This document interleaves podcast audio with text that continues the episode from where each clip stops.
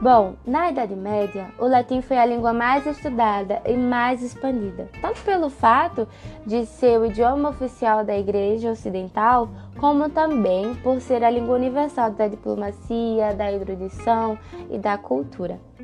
Muitos progressos aconteceram nos estudos gramaticais do latim na época medieval e grande parte disso permanece até os dias de hoje.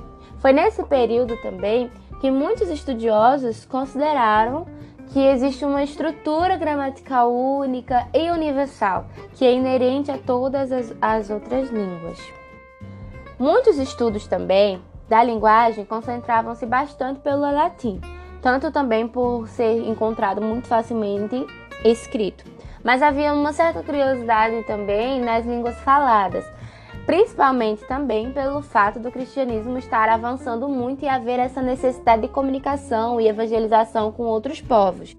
E isso talvez tenha sido o embrião daquilo que hoje nós chamamos de estudos das línguas estrangeiras.